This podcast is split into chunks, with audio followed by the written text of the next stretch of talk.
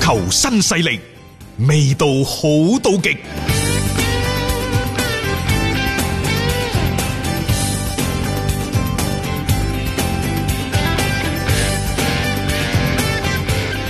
一講起拜仁呢，仲有一樣嘢要補充嘅，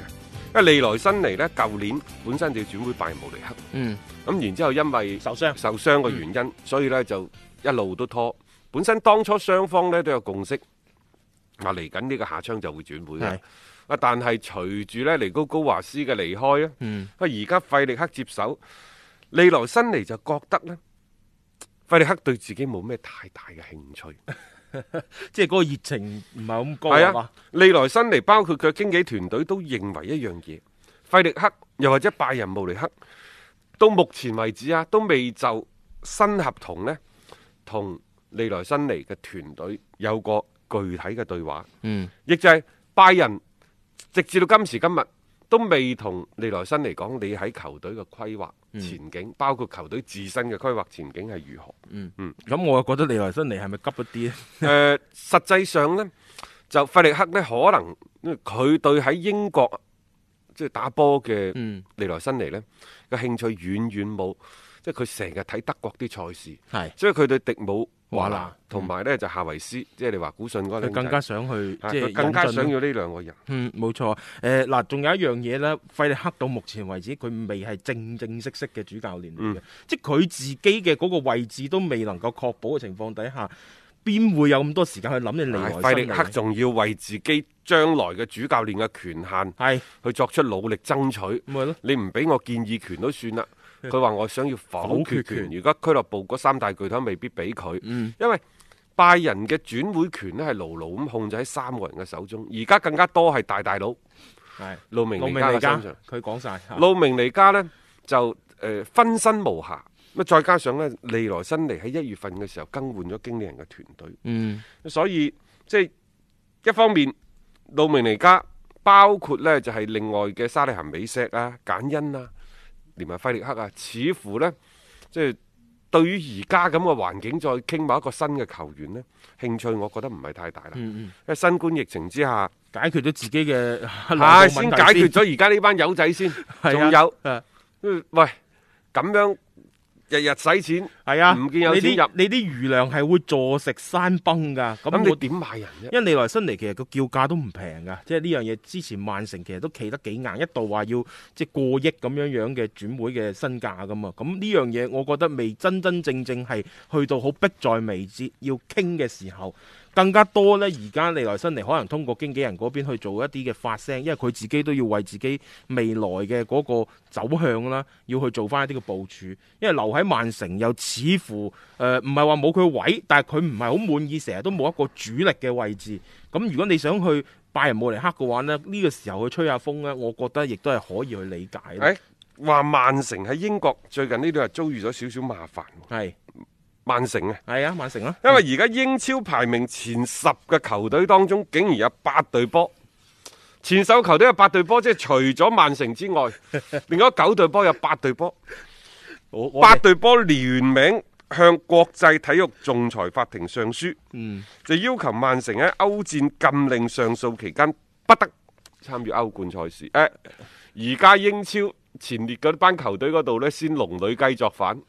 我又唔明點解利物浦啊參與其嗯係中咯，我就奇怪啊，我我未睇呢單嘢，我以為利物浦冇份添。前十名球隊當中，除咗石飛聯，石飛聯係冇加入嘅。啊，而家即係話另外嘅，除咗利物浦之外，除咗曼城之外，另外七隊波都認為自己有機會係打入啊歐戰嘅。冇錯啊，包括咩狼隊、愛華頓等等，全部身列其中嘅。咁又事實上係啊嘛，大家睇翻嗰個積分榜喺停擺之前，英超嘅嗰個爭四嘅嗰個形勢係幾咁激烈而啊。家呢，就曼城係五啊七分，誒、李斯特城嗯，就五啊三分，冇錯嗯好啦，你曼城基本上可以鎖定一個歐戰嘅資格。嗯但係如果真係上訴得直，嗯而曼城喺呢一個所謂嘅國際仲裁法庭上訴期間禁止佢參加歐戰的話呢，咁啊接住就係嗰班腰部球隊嘅狂 歡啦。阿仙奴四十分，嗯熱刺四十一分，誒、呃狼隊。狼隊係43十三分，哦，分搬係嚟嘅，仲有個搬啊嚟三十九分，係嗯好啦，曼聯四十五分，車路士四十八分，李斯特城五啊三分，亦就係話原先得三個名額，嗯而家無厘拉更啊，原先得兩個名兩個額，而家無厘拉更多咗一個三個名額，咁啊，大家就一爭仲啊嘛爭崩頭咩？係啊，所以你聯名上書呢啲球隊都唔難確定啦， 即係呢啲嘅名單嚇，可能石飛聯就覺得自己足夠啦，啊保到組有咁好嘅成績，歐戰嗰啲唔係好關自己事，你都某程度睇到一啲俱樂部嘅態度啦，而其他嗰啲呢，而不得你曼城嘅嗰個位置啦，係俾啊其他嘅球隊可以去分享到啊呢、。個呢、個咁嘅即係聯名呢八隊波聯名上書呢件事呢，真係令到我覺得非常之驚訝。 啊！佢哋即係證明佢哋對呢個歐戰嘅席位係好睇重嗱，啦。首先呢，國際體育仲裁法庭呢，就會將曼城上訴呢件事，起碼推遲到八月份以後先至處理。係但係作為歐足聯嚟講，佢哋希望呢下個賽季嘅歐戰呢，就要喺七月份就開始啦。咁、就算你八月份之前你判到都好啦，可能即係到期時所有嘅分組都搞掂晒，下個賽季冇你曼城咩事㗎啦。係啊，咁當然啦，亦都有一種講法，就係上訴期間，國際體育仲裁法庭只要申理咗呢一個嘅，嗯即係受理咗呢個申訴，咁所以就可以喺呢一個申訴期間，曼城有機會打多一年嘅歐即係冠。先緩刑， 即係你因為未未確定係咪最終都係執法啊嘛，咁啊啊可能會推遲一年嘅執法。曼城啲球迷有一點啊嚇，大家千祈千祈唔好俾格調拿之前嘅言論所蒙蔽。嗯，格調拿話唔走，但係實際上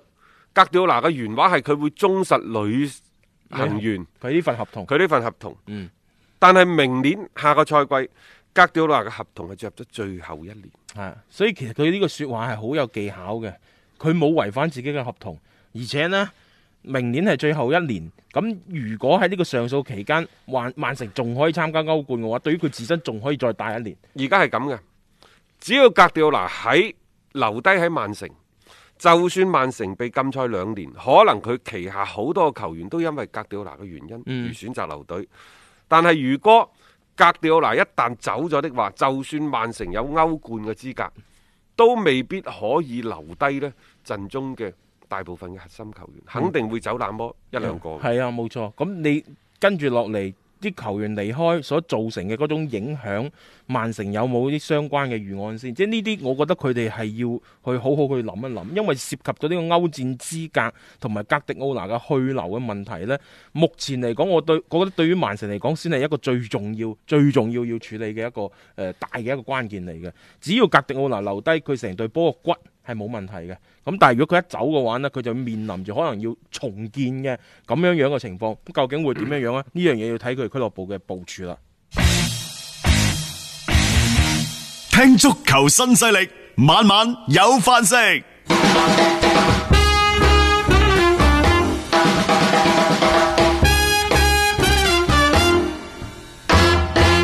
其實今日上半 part 嘅節目時間呢，我哋想講德甲嘅，點知講到德甲又講到利來新尼又啊俾曼城帶住節奏走。而家我哋翻翻轉頭啊，繼續係睇德甲，因為大家知道德甲最大嘅立足資本，即係喺體制嗰方面最大立足立足資本就係佢哋嘅五十加一。嗯，呢個呢可能會令到德甲嘅嗰個所謂向前推進嘅步伐，相反會係顯得慢少少。係但係佢係行得比較穩健嘅。嗯啊，即係面對一啲石油美元啊、外國財團資本嘅嗰啲介入等等呢，德甲覺得自己無能為力，又或者佢好堅守自己嘅傳統，就令到呢其實德甲嘅一啲水準，又或者嗰啲球會嘅規模啊，一直都受到一定嘅限制。嗯，啊，但係佢係頗為之穩定。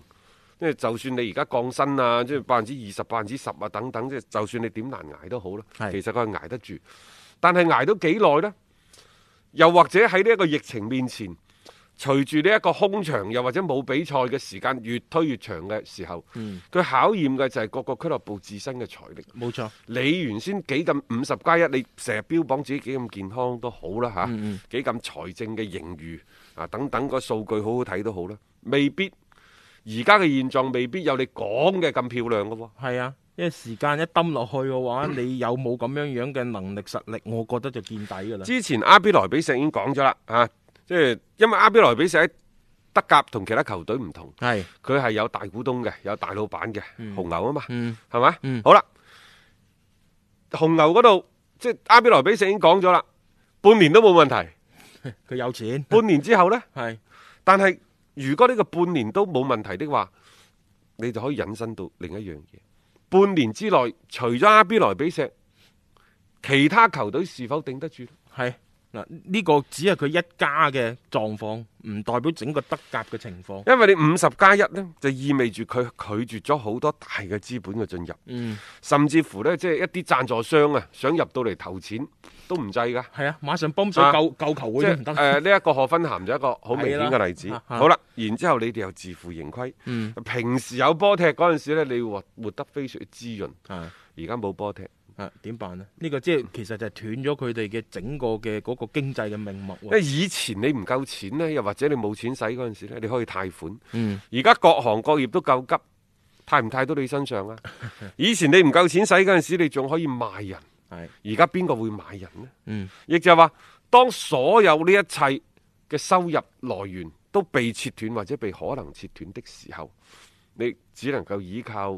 即係大股東借錢。嗯退一萬步講，銀行唔肯借俾你，大股東係啊，即係明明有錢，可能會借俾你喎。係啊，但係你而家因為因為咁樣樣嘅呢條政策下低，咁你又涉及到就咁樣去注啲資金落嚟，係咪違反咗佢五十加一嘅呢個本身嘅政策先？即係呢個其實有時嚟講係一把雙刃雙刃劍嚟嘅。即係正常情況下低，佢可以運營得好健康，冇咩即係所謂突然間嘅忽高忽低嘅嗰啲所謂嘅財政壓力。但係而家係乜都冇晒嘅情況底下，你捱得幾耐？呢、個關鍵係時間啦。你短期內，我相信德甲嘅球會仲係可以。嗱，有幾隊波呢，相對嘅情況係比較好嘅。係第一係拜仁慕尼黑，唔使講啦，有米啊嘛，家有餘糧，家有餘糧。嗯但係仲有幾隊係背靠金主嘅，譬如和夫斯堡，嗯，啊嗯大家知道係大眾汽係車。汽車係啊，利華古信藥廠係藥廠，啊，阿比萊比錫啊就紅唔使牛講啦係哎嚇，紅牛、何芬我咸哋自己俾錢啦，自己俾 錢，即係佢哋嘅情況相對係係比較穩定啊嘅。係，佢哋可以捱相對得耐比較穩啲，定捱得耐啲，但係你其他嗰啲呢，譬如法蘭克福嗯已經講咗噶啦，再咁落去馬上破產嗯，嚇，頂唔住咯，頂唔住啦。頂唔住咁其他嗰啲中下游嘅，包括登月大部分嘅俱樂部，係啊，佢哋點好辦？慘㗎，所以而家即係整個德國嘅球壇嘅所謂媒體都開始探討緊一個話題，就話今次嘅新冠疫情可能會顛覆德甲嘅五十加一呢嗯一個保留咗超過四十年嘅傳統。係啊，儘管所謂嘅五十加一喺德國球迷心目當中根深蒂固，所以先至出現拜仁係啊，同何芬咸打何芬咸嗰場嗰場最後嗰十分鐘八分鐘啲事情就係球迷搞事啫嘛，係係咪？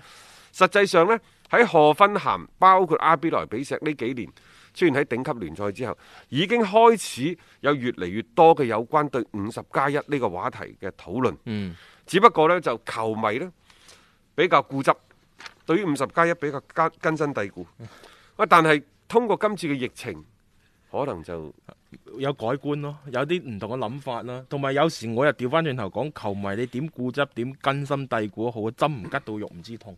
對於俱樂部嚟講，喂，真係分分鐘係錢嚟即嘅，係你寧願呢隊俱樂部破產重組，再嚟喺低級別聯賽打翻起身，嗯你又要起碼短則五六年，長則廿幾三十年嘅漫長嘅煎熬等待，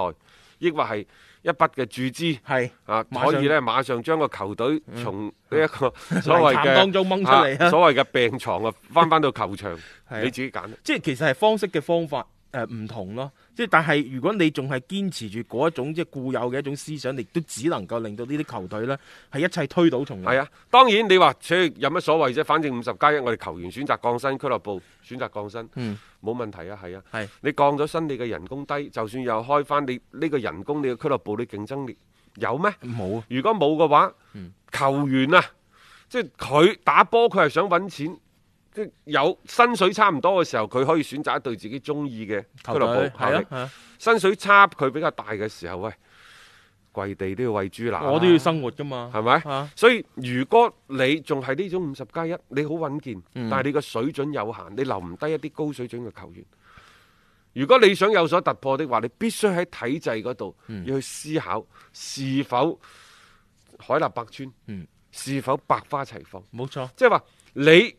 可以堅守五十加一，呢個係你自己俱樂部決定，嗯你可以開會員大會，你等等你自己決定。但係你點解要抗拒一啲外邊嘅資本嘅進冇入錯，呢？人哋有興趣介入，點你解要唔抗拒可以話喺整個聯賽入邊一刀切噶嘛？嗯百花齊放才是春啊！啱，即係各種各樣嘅體制喺德甲呢度，即係相相傳共榮，幾好啊！揾自己適合嘅土壤，啊然後將佢係發展壯大，咁樣先至係更加好睇嘅一個德甲聯賽啊嘛。